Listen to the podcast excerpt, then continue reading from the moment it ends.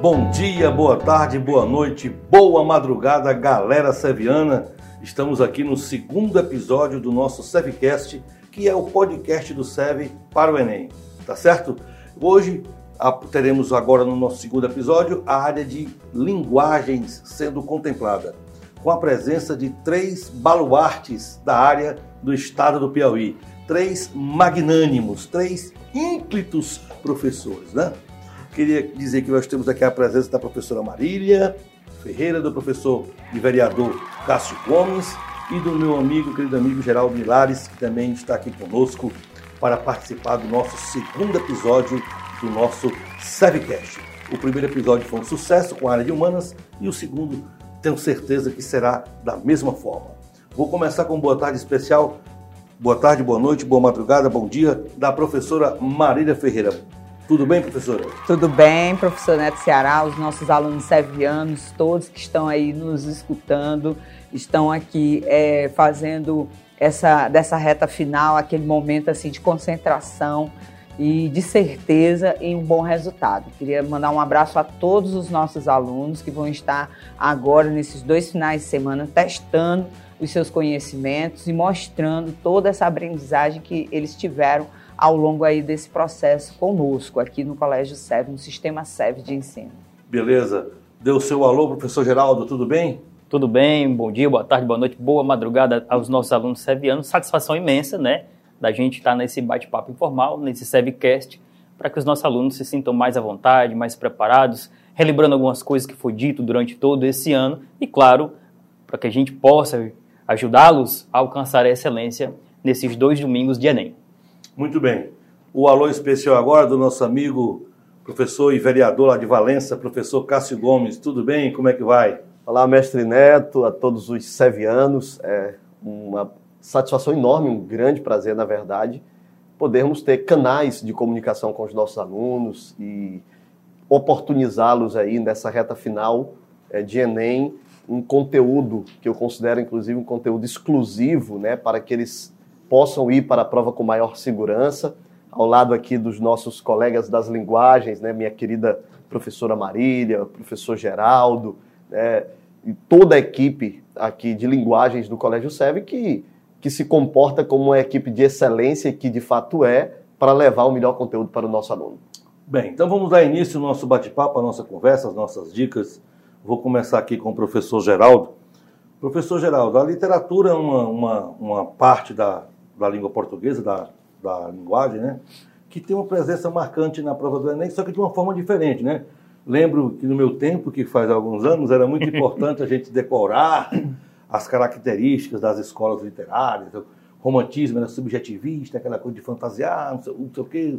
O barroco era o arcadismo, que era como é que é, bucolismo, uma coisa assim, né? É, isso. Bom, é, algumas coisas que a gente lembra. Agora, no momento atual, nesse novo Enem, desde de 2009 para cá.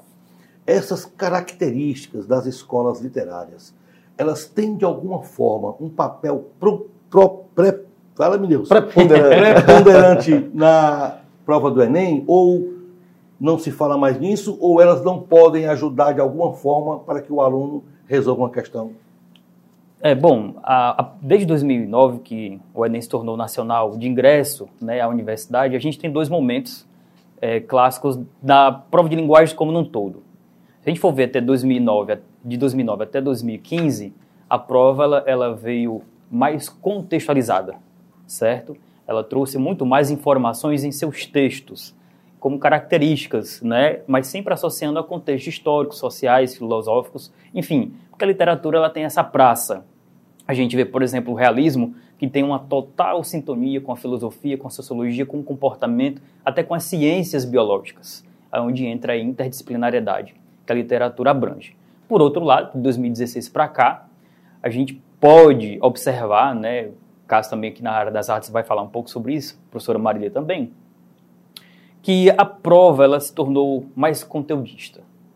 Né? Ela, ela, os textos se tornaram menores e isso acabou impactando também para que o aluno tivesse um conhecimento mais aprofundado nesses contextos históricos, nessas características e principalmente na habilidade 17, que é o patrimônio é, da literatura nacional. Então, eu quero chamar a atenção e dar essa dica para o aluno, textos da literatura brasileira e que exaltem a nacionalidade. A gente tem esse momento do, do nacionalismo no romantismo, no modernismo, uma semana de 22, e que o ano que vem, né? A gente está em 2021, e o ano que vem já completa um centenário. Então é, é relevante que o aluno tenha esses conhecimentos a respeito dessas, dessas datas cívicas e também de relevância, que a literatura traz isso de uma forma subjetiva. Beleza, perfeito, muito bem respondida a pergunta.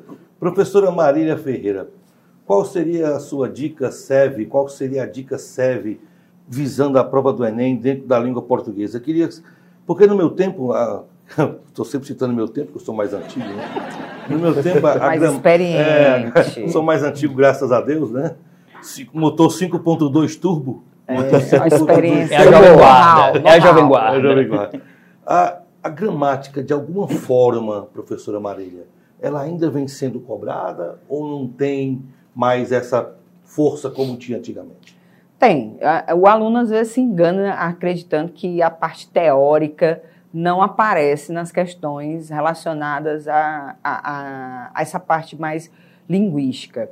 E aí ele acaba tendo uma surpresa, porque ele precisa da gramática para exercitar o conhecimento textual, porque de fato a prova de linguagens, nesse tocante a, a, essa, a essa abordagem, ela valoriza mais a expressão do gênero, o conhecimento das características, principalmente das intenções que os textos possuem.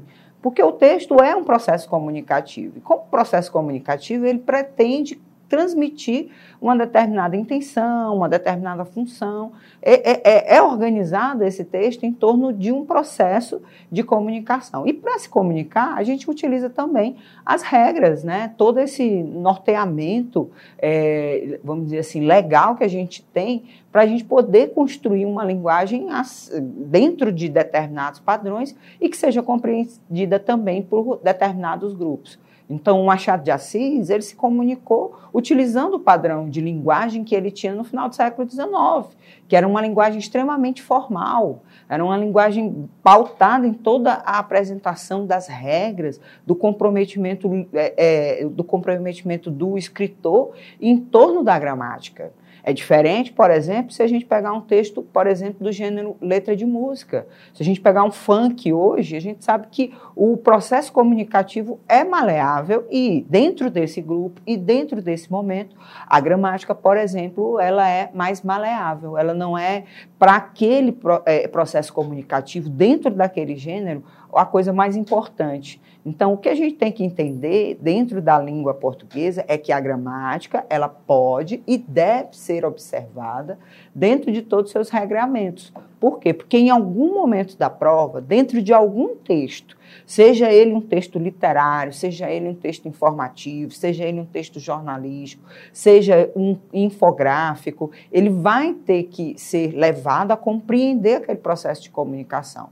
E muitas vezes o produtor daquele texto se utiliza dessas regras como elemento importante. Então, às vezes o aluno diz: "Ah, professor, essa lei interpretar não precisa de gramática". Precisa sim. Sem contar a própria redação, que exige a linguagem culta. Né? Tem uma competência só para avaliar isso. Né? São Exatamente. 200 pontos que ele tira, ele bota dentro daquele curso que você tem e quer, porque ele é muito competitivo e a nota de redação é um fator muito importante. E aí você não pode, por exemplo, errar numa, num quesito que você é, é, é, que, que vale 200 pontos num certame de mil. Né? na redação você tem aquela questão da coesão, da coerência, saber que conjunções você vai ter que utilizar. E aí né? o aluno né? precisa, por As conjunções exemplo. integrantes, aquela coisa toda, né? Então é importante, a, é, a, gramática tem um papel muito importante. Tem, tem não só na prova, pessoas, como né? também na redação. Exatamente. Principalmente nela onde hum. o, padrão,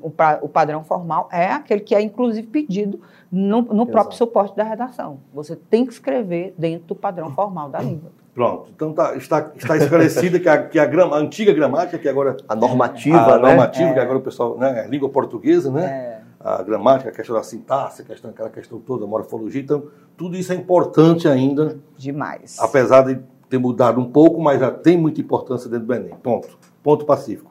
Professor Cássio Gomes, nosso vereador eleito, agora né, eleito, já, já tomou Já posse, já empossado. eleito nomeado, né? empossado já aqui na cidade de Valença, distante de 200 e poucos quilômetros aqui da, da capital. Professor Cássio, artes, né, uma área Isso. bastante interessante e, e difícil de se compreender para, para muitos, né, porque uma pessoa que vê um quadro como eu, que sou um leigo, eu não consigo extrair daquele quadro tudo que ele está me dizendo, né? E quem conhece sabe extrair o que aquele quadro tem, o que aquele quadro quer transmitir, que, que época que ele foi feito. Tudo, ele tem um contexto histórico, na verdade, né? E na prova do Enem a gente percebe que as questões que envolvem artes, eles botam lá umas figuras e quer que você faça uma comparação, uma interpretação do que aquela imagem está dizendo, aquela coisa toda. E especificamente no Brasil, a questão das artes. A Semana da Arte Moderna, professor, por exemplo, ela vem sendo cobrada na prova do Enem? Aqueles artistas daquela época ou não? Olha, professor, sem dúvida alguma. Acho que é- foi um recorte na história brasileira que envolveu um momento especial. Nós é, englobamos ali, tanto que o nome não é uma semana literária, na verdade é uma semana de arte, que envolve a literatura, que é uma forma de arte, aqui já muito bem colocada pelo professor Geraldo, né? principalmente a poesia, é, no momento em que estávamos quebrando com os regramentos gramaticais e adotando exatamente como a professora Marília coloca aqui, entrando numa era mais moderna, tanto que o poema Os Sapos é, quebram todo esse paradigma, né? Isso, eles, os versos que quebram todos esses paradigmas, então uma forma de arte. E a Semana de Arte Moderna, ela foi estruturada em três dias. Muitas pessoas perguntam, ah, eram três dias, então não é uma semana. Mas foram três dias alternados. O dia 17 de fevereiro, dia é, 13, 15. 15 e 17 de fevereiro. Então, no dia 13, nós tivemos a abertura da Semana de Arte Moderna com a conferência né, do Graça Aranha, mostrando esse novo paradigma para a literatura, como a literatura se comportava. Mas nos salões do Teatro Municipal nós tínhamos obras do Vitor Brecheret, nós tínhamos é, pinturas da Anitta Malfatti, Malfatti. né, nós tínhamos é, publicações de Oswaldo de Andrade. Tinha enfim. também, só permitir uma parte, Mestre Cássio, tinha também a, a apresentação de piano da Guilmar Novaes. Guilmar Que as Novaes, mulheres também participaram música. ativamente. Né? É bom que se diga. um pouco. Exatamente. Então, é, a semana se projeta como a semana de arte moderna. E não é uma semana literária especificamente. Por quê? O primeiro dia foi dedicado especialmente para a pintura. O segundo dia dedicado especialmente à poesia e, e à literatura de um modo geral. E o terceiro dia a música, com as outras formas de arte, como a escultura que também estava presente ali. E é onde nós teremos o, o Vila Lobos, né, com uma atitude que foi tomada por muitos deles como futuristas. E a Semana de Arte Moderna Brasileira, professor Neto, ela tenta criar um processo de vanguarda para o Brasil. Nós víamos já atravessando essas vanguardas europeias, os cinco principais movimentos de vanguardas da Europa eram eles o futurismo, o cubismo, o expressionismo, o dadaísmo, Dadaísmo. e o surrealismo. Então esses cinco movimentos, eles impactarão não apenas a Europa, mas o mundo todo. E chega no Brasil com muita força, principalmente dois desses movimentos. O Oswald de Andrade havia percorrido a Europa é, por volta de 1912, travado contatos com ideias futuristas e traz essas ideias para o Brasil, de qualquer maneira. Assim como a Anitta Malfatti, que havia estudado fora, conhecido muito do expressionismo e transporta esse expressionismo com uma vertente muito nacional, muito brasileira. É, depois entram dentro desse próprio conceito Oswald de Andrade com o movimento de antropofagia, combinando ali um pouco com a literatura da, da sua esposa, né, que era a nossa querida Tarsila do Amaral. Tanto que tem um trabalho, inclusive aqui no Piauí, feito pela professora Jasmine Malta, que eu acho fantástico. Foi conferência de abertura, inclusive, do nosso primeiro Salão do Livro. né? A conferência de abertura dela era Tarsivaldi, uma abordagem intersemiótica entre Oswaldo de Andrade e Tarsila do Amaral. Para cada poema que a Tarsila, para cada poema que o Oswaldo havia escrito, a Tarsila tinha um quadro. Para cada quadro do, da, da Tarsila, o Oswaldo tinha feito um poema. E aí houve esse processo de colocar o Brasil no cenário das artes modernas. Né? E, e essa é uma, é uma grande referência para o Enem. Tarsila, Anitta, o Oswaldo, tantos que participaram diretamente da semana, quanto aqueles que é, surgiram depois ou no decurso da própria Semana de Arte Moderna. Muito bem, muito, muito, resposta muito rica, né? Uma aula aí, a, a Baporu. A Baporu, né? Baporu, que é o aquele quadro, né? nosso quadro mais antropofágico, É, digamos assim, né? Antropofágico, a Baporu é um quadro famoso, né? Famosíssimo. Muito Infelizmente não está conosco, né? É, né? Em poder dos argentinos. Foi, é, o É. argentino comprou? Um argentino comprou e aí toda vez que o Brasil quer fazer uma exposição, infelizmente tem que estar ali conversando com os hermanos para trazer o quadro e, e- e passar alguma temporada aqui no Brasil. famoso quadro o nome, né? Professor Geraldo, esses escritores, nós temos uma gama de escritores famosos aqui no Brasil, né? Escritores que são consagrados, né? tanto do passado como do presente, tipo Machado de Assis, pessoal, José Lindo Rego, aí tem um Guimarães Rosa, Mário Quintana, etc, etc, etc. De, Infinidade deles, né, a velho? infinidade dele, é porque é muita gente, né? Eu, particularmente, eu sou, apesar de ser professor de matemática, eu sou um fã condicional do, do Joaquim Maria Machado de Assis, né? Somos dois. É, eu gosto, apesar de ser uma escrita, uma escrita difícil, você não é uma, não é uma, não é uma leitura fácil, mas é apaixonante. Quando você começa a entender um pouco do Machado ali, é, é muito legal. Nessa prova do Enem, professor Geraldo, essas provas, existe algum escritor que, que tenha mais chance de, ser, de ter texto dele na prova? Ou não tem isso? Ou é bem distribuído, ou depende do ano, ou é aleatório? Boa pergunta, boa pergunta. E vou traçar aqui várias hipóteses para os nossos alunos. Isso, isso Por- é importante. Vamos lá. O, o Drummond ele foi peça fundamental no Enem por 18 anos consecutivos. Caso Drummond de Andrade. Mas o, o que o aluno deve estar atento é que nem sempre Drummond era cobrado na área de literatura. Às vezes era um, questionamento a respeito do gênero literário, às vezes era um questionamento a respeito de uma interpreta- interpretação textual por alguma figura de linguagem, alguma figura de som, alguma figura de estilo. Então o aluno, o aluno diz assim: ah, professor, caiu Machado de Assis, beleza. Porém, já teve prova que caiu sobre Machado de Assis, mas o estilo do gênero literário, a professora Maria pode falar sobre isso, que era biografia, né? o estilo biografia. Então, se fala do autor ou se pega algum contexto, algum, algum fragmento do autor, da sua escrita literária, mas nem sempre é cobrado de um jeito propriamente da literatura em si. É isso que o aluno deve estar atento. Uma outra coisa que eu quero chamar a atenção, já emendando a minha resposta, é que foi falado ah, a gramática normativa, a, a, a gramática padrão. O nosso aluno de terceiro ano, o nosso aluno de pré-vestibular, ele tem que ter um conhecimento, e aí é do nosso tempo também, pré-universitário. Então, por que, ah, professor, muita gente, alguns alunos às vezes questionam, ah, mas a- o português a gente não vê aquelas palavras tão, tão iguais, né, como os de hoje, por que, que é tão diferente? Bom, é uma linguagem culta, é uma linguagem de, de gente nobre, da, que tem um grande conhecimento da língua portuguesa. E o aluno ele é pré-universitário. Então ele deve ter um conhecimento prévio da gramática normativa. Por isso que às vezes é cobrado uma competência, a professora Marília falou que uma competência específica na redação do Enem para isso. Para que o aluno aprenda, tenha esse conhecimento dessa gramática normativa, para que ele possa ter uma excelência na nota de redação. E também na interpretação da questão. Porque de repente, os nossos alunos se deparam com uma palavra e se questionam na hora da prova. O que, que significa isso?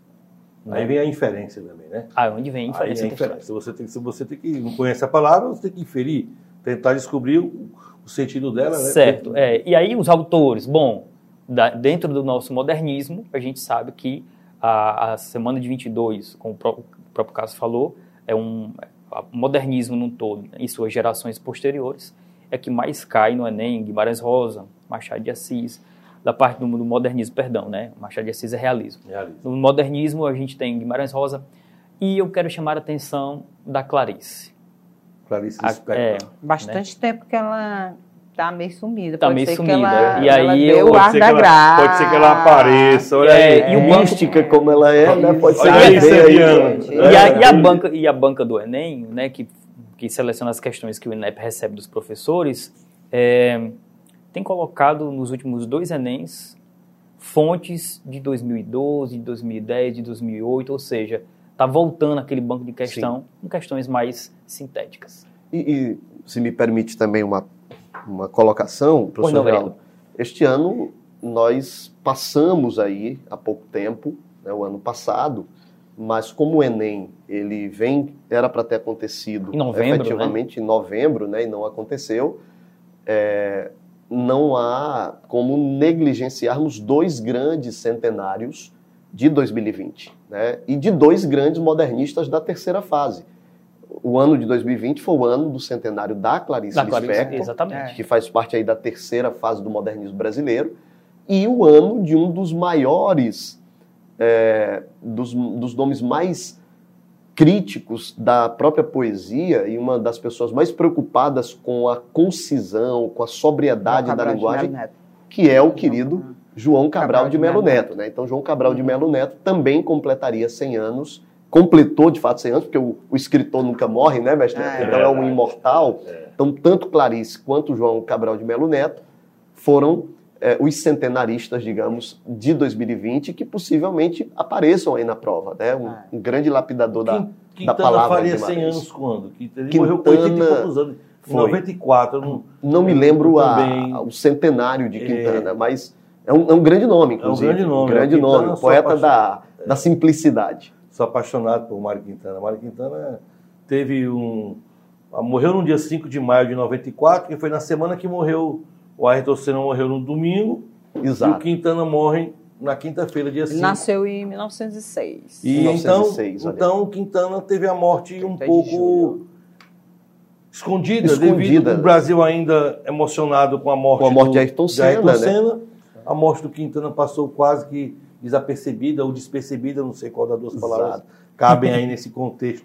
Mas voltando agora para o nosso tema. Professora Marília, a interpretação de texto, a prova do Enem é um conjunto de a prova de linguagem, né? Um conjunto de interpretações, né?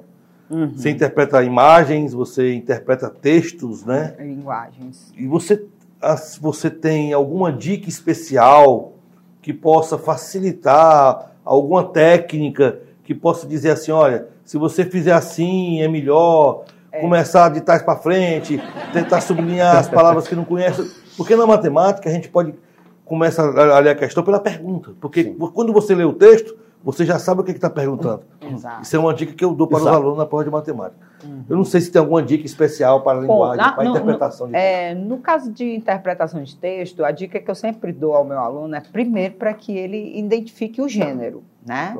é Quando ele dica. identifica o gênero, ele já sabe e aí ele já orquestra dentro do computador mental dele todas as informações que ele tem, características, é, informações, funções textuais, as pretensões de quem escreveu aquele texto.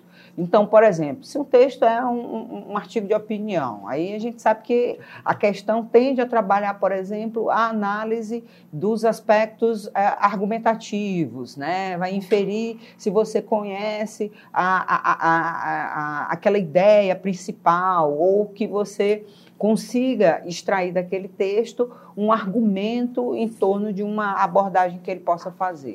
Se é, por exemplo, um texto do gênero lírico, se é uma poesia, aí ele vai trabalhar a subjetividade, você identificar, por exemplo, a pretensão subjetiva de trabalhar uma temática, ou então, por exemplo, de identificar algum recurso, né? Porque, por exemplo, o texto também pode ser é, focado dentro do seu aspecto estrutural. Então, ele vai pedir para você observar se naquele texto, se é um texto, por exemplo, que é composto com versos brancos, se o texto foi feito através de uma versificação é, livre. Então, isso tudo é um, uma abordagem estruturalista feita através da leitura e da percepção do aluno em torno do gênero. Então, a primeira dica é ir atrás do gênero né, identificar com clareza qual é o gênero. Se é um gênero narrativo, se é um texto, por exemplo, ah, narrativo, se é, um, se é narrativo jornalístico, se é, jornal, é, é narrativo literário, porque para cada um desses formatos de texto há um conjunto de informações agregadas a ele tanto desse aspecto interpretativo, como também dos aspectos estruturais. Porque muitas vezes você acredita que a prova é só para ler e interpretar ideias, e não, o suporte é para resgatar o aspecto estrutural. E aí, dentro da estrutura do texto, tem gramática, tem pontuação, tem é, é, a colocação é, da, é, do, do, dos próprios conectores, né, da teoria textual, enfim, é, é acaba sendo um exercício bem interessante de é, linguagens, porque a linguagem é isso, é você compreender as ideias e também compreender a estrutura que foi escolhida para transmitir aquela ideia. Muito bem, muito bem, professora Marília deu um show de bola aí na, na resposta da dica. Interessante a dica, identificar o gênero, né? É, Importante vai pela teoria dos gêneros Muito textuais, bom. que Beleza. com certeza, por exemplo, se é uma publicidade, você já sabe que a publicidade ela vai incitar, ela vai é, persuadir. Persuadir, né? Então, hum. quando você já sabe que um gênero como esse trabalha essas duas é, é, situações, você já vai direto na questão onde tiver lá o suporte, onde tiver alternativa informando sobre persuasão, com certeza você vai ver a possibilidade dela estar lhe dando a, a, a resposta do texto. Perfeito. Professor Cássio, na sua fala anterior, na, na, no, seu, no seu introito, né, na sua introdução à, à questão da Semana da Arte Moderna, você citou a questão dos movimentos de vanguarda, Sim. né? Cubismo, dadaísmo, surrealismo, expressionismo, fugiu-me um. Futurismo. Futurismo, né? Então, desses cinco movimentos de vanguarda, a presença dos mesmos na prova do Enem, ela, ela é constante? É, cai mais um, tipo, cai mais o surrealismo, ou, ou não tem importância para a prova do Enem? Olha, geralmente tem. Né? Não resta dúvida que, por exemplo, o movimento dadaísta, ele tem sido cobrado ao longo das provas do Enem, sobretudo pelos ready-mades, que são objetos de uso cotidiano tirados de sua é, função prática e atribuído ali um valor de arte. Né? Na verdade, era um movimento que queria se portar como um movimento anti-arte, o dadaísmo. E o Marcel Duchamp, que é um é, dos nomes desse movimento. Qual é o nome? Marcel Duchamp. Rapaz. Viu? Francês. Aí. e, Francês bom. Nada Marcel Duchamp vem com essa proposta, né? E, e, e, era uma, uma época marcada, lembrando que o, os movimentos de vanguardas, eles surgem exatamente no período anterior, durante e após a Primeira Guerra Mundial. Então o mundo estava impactado com essas, com todos esses acontecimentos, né? E o movimento surreal também tem aparecido, René Magritte, Salvador Dali, são nomes é, que caem muito. Do, de todos eles, eu acho que se nós pegarmos o dadaísmo por conta dos Redmades, a, o movimento expressionista, que é muito fortemente marcado pelo Brasil, mas aí eu, quando eu falo do expressionismo, eu não traria nem tanto a vanguarda europeia, já que nós temos uma. Aqui mesmo. Aqui né? mesmo, uma das maiores é, pintoras do expressionismo, que é a Anita Malfatti. Então, das vanguardas, as três que mais é, caem preponderantemente aí no Enem são o movimento dadaísta, o movimento cubista, cubista. Pablo Picasso, né, caiu já diversas vezes, e o movimento surreal. Não, esses três movimentos têm uma força muito, muito forte, já que, em se tratando de futurismo, a gente lembra muito de Oswald de Andrade, e em se tratando do expressionismo, lembra-se muito da Anita Malfatti. Né? Mas vale lembrar também, professor, que as provas do Enem têm apresentado muitas questões contemporâneas, é, as artes contemporâneas. Dentre elas, as instalações aparecem com frequência nessa prova do Enem. E há uma importância muito grande para esse quesito, porque e o que, que são as instalações? São produções artísticas que não têm um sentido é, de eternização, elas não foram feitas ali para serem colocadas num local e permanecer naquele local, elas podem é, é, ser levadas para diversos outros lugares. Ah, mas o, a pintura também pode. Mas as instalações têm um fator que a caracteriza bem, que é o processo de interação com o público. Então, a ideia da arte é tirar o público, o espectador, da sua condição passiva e torná-lo ativo, ativo no processo criativo da arte. Então, sempre que se falava em arte lá no início, e aí a gente voltando lá para o começo, os conceitos básicos do que seja arte, é, nós seguíamos muito o padrão grego, de estabelecer que a arte era o conceito do belo, e que o belo era uma expressão da realidade. E aí a gente entra para a mimesis, ou a mimesis, né, que a gente vê também na literatura. De modo que o conceito de arte ele tornou-se elástico com o passar do tempo. Nós não temos mais um conceito pronto e acabado para o que seja arte. Certo depende muito da visão de quem também aprecia. E aí o papel do apreciador é, sobretudo saindo da sua condição passiva de só olhar a arte, ele tem uma força significativa para o próprio produto que ali está sendo apresentado. Dentro desse contexto, professor, aproveitando aqui que falamos de. Esse, esse é um artista muito famoso que tem aqui, o Cobra. Cobra, Eduardo Cobra. Eduardo Cobra, né? Aquelas, aquelas pinturas, gravura que ele faz nos edifícios, aquela coisa. Já caiu no Enem? Cobra, Romero de Brito? Não. Romero de Brito, Não. Romero- Não. Romero Brito. Eu, eu, eu, Romero eu Brito. citaria um que eu até compartilhei com o pessoal, um muito bom, um artista, é, um- ele também faz grafite, é o Mudano, né, é um artista, é um grafiteiro paulistano, e esse ano ele fez um dos painéis que eu achei assim mais fantásticos, né? Ele pintou, o- ele, ele fez uma releitura da tela Os Trabalhadores da Tarsila do Amaral, Sim. num painel, num mural em São Paulo, utilizando a lama da Samarco. Isso, belíssimo, Foi inclusive. assim, o Foi, trabalho. inclusive, foi um, um trabalho é, muito bem elogiado, foi, foi, um, ah, foi muito divulgado na mídia, né, através dos portais. Por quê? Porque a arte, o, o grafite é uma arte contemporânea, é a arte da- das grandes, dos Isso. grandes Os grandes é, centros, urbanos. E São Paulo hoje é uma cidade menos né, desagradável visualmente por conta É selva de dessas, pedra. dessas, dessas, é, Desses interferências, né?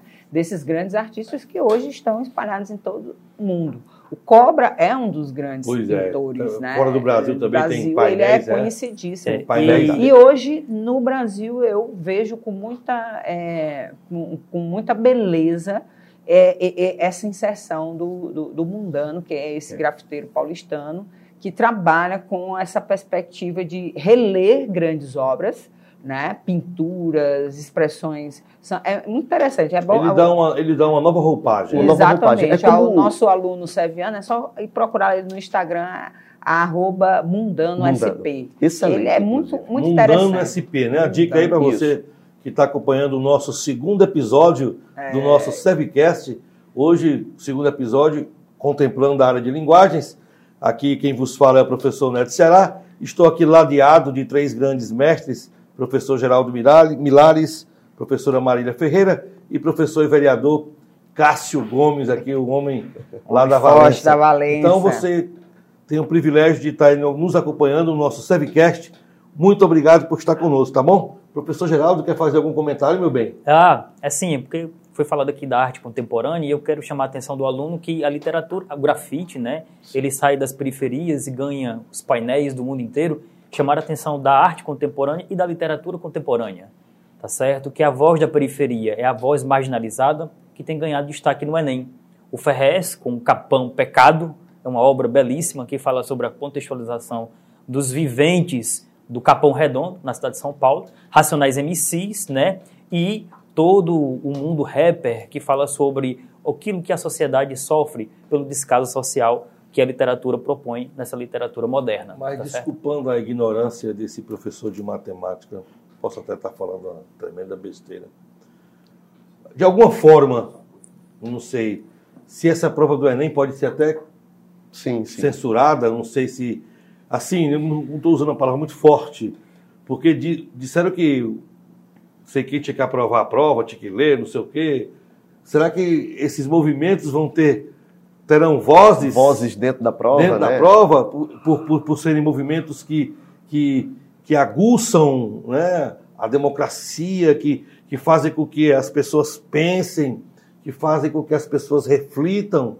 Então, fica Essa, essa, Ah, essa incógnita, é, né? a O pergunta desejo está no é que isso não aconteça. Isso, é o o desejo, nosso, claro. né? Foi só aqui um, um pequeno. É, Diva- divagamos. liberta, é. Foi uma pequena. Mas a gente também não pode. né, É, eu, eu acredito, professor, e a sua, a sua colocação senso. é uma grande preocupação, mas eu acredito, como a professora Marília acabou de colocar, no bom senso. Né? Eu acho que nós estamos lidando em que pese haver toda um, todo um questionamento, né, que também não sabemos se, se isso de fato vai acontecer na prática, porque muito a gente tem que desconfiar é, de certo modo, da própria mídia. Né? A, gente, É. a, a mídia ela tem um poder de potencializar é, problemas. Quando ela quer, ela, ela bate naquela tecla e tenta transformar até o que não é verdade em verdade. Isso é, um, é uma questão inconteste também.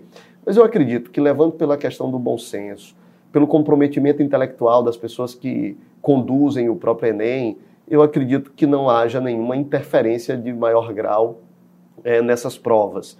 É, e aí, voltando para o tema que o professor havia colocado sobre a, a, os, os, grafiteiros, por exemplo, né, nós, o Eduardo Cobra, nós temos o Vic Muniz também, que é um hum. nome é, é, tinha, que, que, inclusive, na, no, no, último Enem aparece né, o, o, o, Vic Muniz com as suas interferências de cunho, inclusive, é, eu diria até né? ecológico, né? crítico ecológico. Né? Então, ele é um, uma espécie de arte povera, que é um termo italiano que foi criado, que é você pegar o lixo e transformar em arte. Né? Esse é um conceito que ganha espaço na arte contemporânea. Mas eu acho que o que, que o aluno tem que ter em mente ao longo desse período, sobretudo em relação ao conteúdo de arte? É ele observar todo esse processo cronológico e valorizar aquilo que está dentro desse processo. Nós saímos, por exemplo, do, dos conceitos de arte, entramos lá para o período da, da é, da antiguidade oriental, Mesopotâmia, Egito, antiguidade clássica, Grécia e Roma, queda do Império Romano, aí vem o período é, crucial da Idade Média, que pegam três manifestações artísticas, principalmente o movimento é, do o bizantino, que é da Idade uhum. Média, né? Bizante, a arte bizantina, a arte românica, a arte gótica. Desaguamos ali no século XVI com o Renascimento. E aí é, o que eu, é esse ponto que eu quero chegar. Quando se fala em renascimento, nós não estamos falando apenas do século XVI. O renascimento é um conjunto de transformações que começam a se dar a partir do século XIV, finalzinho do século XIII, século XIV, atravessa todo o século XV, atravessam todo o século XV e desaguam no século XVI. 17 barroco, 18 neoclassicismo, a gente entra naquele processo cíclico, né? Então o aluno tem que ter em mente esse processo cronológico e se situar nas características de cada movimento, perceber o que, que tem de novidade ali.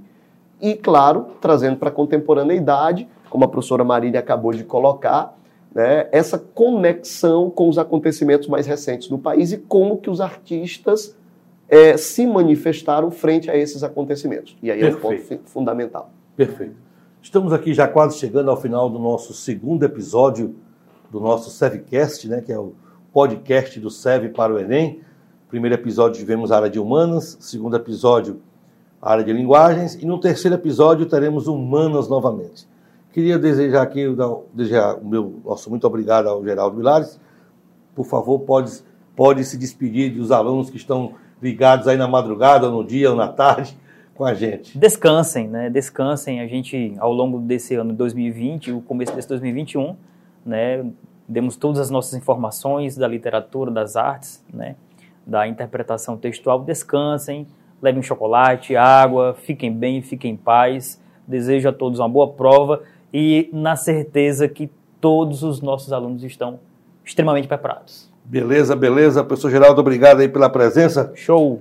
Seu alô final, professora Marília Ferreira. Além, eh, eu queria desejar a todos os nossos alunos sevianos, todos que fazem parte aí do sistema SEV, uma excelente prova. É, eu sei que a expectativa é muito grande por conta de todo esse turbilhão de coisas que nós vivemos em 2020, mas a vitória vai ser saboreada de uma forma bem diferenciada, ainda um pouco à distância. Espero que vocês é, leiam as instruções antes, cheguem nos pontos em que vocês vão fazer as provas no horário correto. Isso é importante porque você evita aquele estresse de estar contando com o relógio, de que pode atrasar, lembrar todas aquelas aquelas situações de, de memes que acontecem de gente querendo pular porque chegou atrasado é, verificar que esse ano, por conta da pandemia, né, nós temos é, orientações específicas da máscara, da água, da alimentação. Isso tudo é importante para que você fique tranquilo num dia de uma prova muito importante, decisiva para o início da vida adulta de muitos dos nossos alunos e jovens brasileiros, tá? Então, confie em Deus, né? Acredito que Ele vai estar do seu lado porque além de dele, a gente também vai estar aqui no pensamento positivo para que todos os nossos alunos tenham excelentes provas em dois finais de semana, que vocês vão realmente é, mostrar que demorou, mas vai dar, vai dar certo. Valeu, obrigado, professora Marília, pela presença show no nosso segundo episódio do Savcast. Seu alô final ao professor e vereador Cássio Gomes. Aos mestres, a, a minha gratidão né, por estar compartilhando aqui com vocês todo esse, esse momento especial. Aos nossos alunos, né, a crença absoluta na competência de cada um de vocês. Nós do SEV é, somos multiplicadores daquilo que vocês têm de mais importante. Eu acho que nós somos um banco onde vocês depositam a maior de todas as moedas que vocês têm, que é a capacidade intelectual. E se nós do SEV tivermos a condição de multiplicar essa capacidade intelectual de vocês, já nos damos por muito satisfeitos, por assim ser o nosso trabalho. Mas quero agradecer a presença nesse Sevcast, bastante inovador, importante. E parabenizar a todos, a toda a equipe aqui da produção e dizer a vocês que participem da prova com a serenidade, com o cuidado, com o zelo, com o que já foi colocado pela Marília e pelo nosso querido Geraldo. Eu não posso encerrar, né, mestre Neto, sem expressar a arte. E aí hoje eu trago aqui para a gente encerrar a arte da palavra, a literatura, a poesia transformada em música. E a gente encerra com um poema que eu acho belíssimo da querida Flor Bela Espanca, que foi musicado pelo nosso eterno Fagner. Isso. Fanatismo. Né? Fanatismo. Né? Minha alma de sonhar-te anda perdida, meus olhos andam cegos de te ver. Não és sequer razão do meu viver, pois que tu és já toda a minha vida. Não vejo nada assim enlouquecida e passo no mundo o teu amor a ler no misterioso livro do teu ser a mesma história, tantas vezes lida. Tudo no mundo é frágil, tudo passa. Quando me dizem isto, toda graça de uma boca divina fala em mim.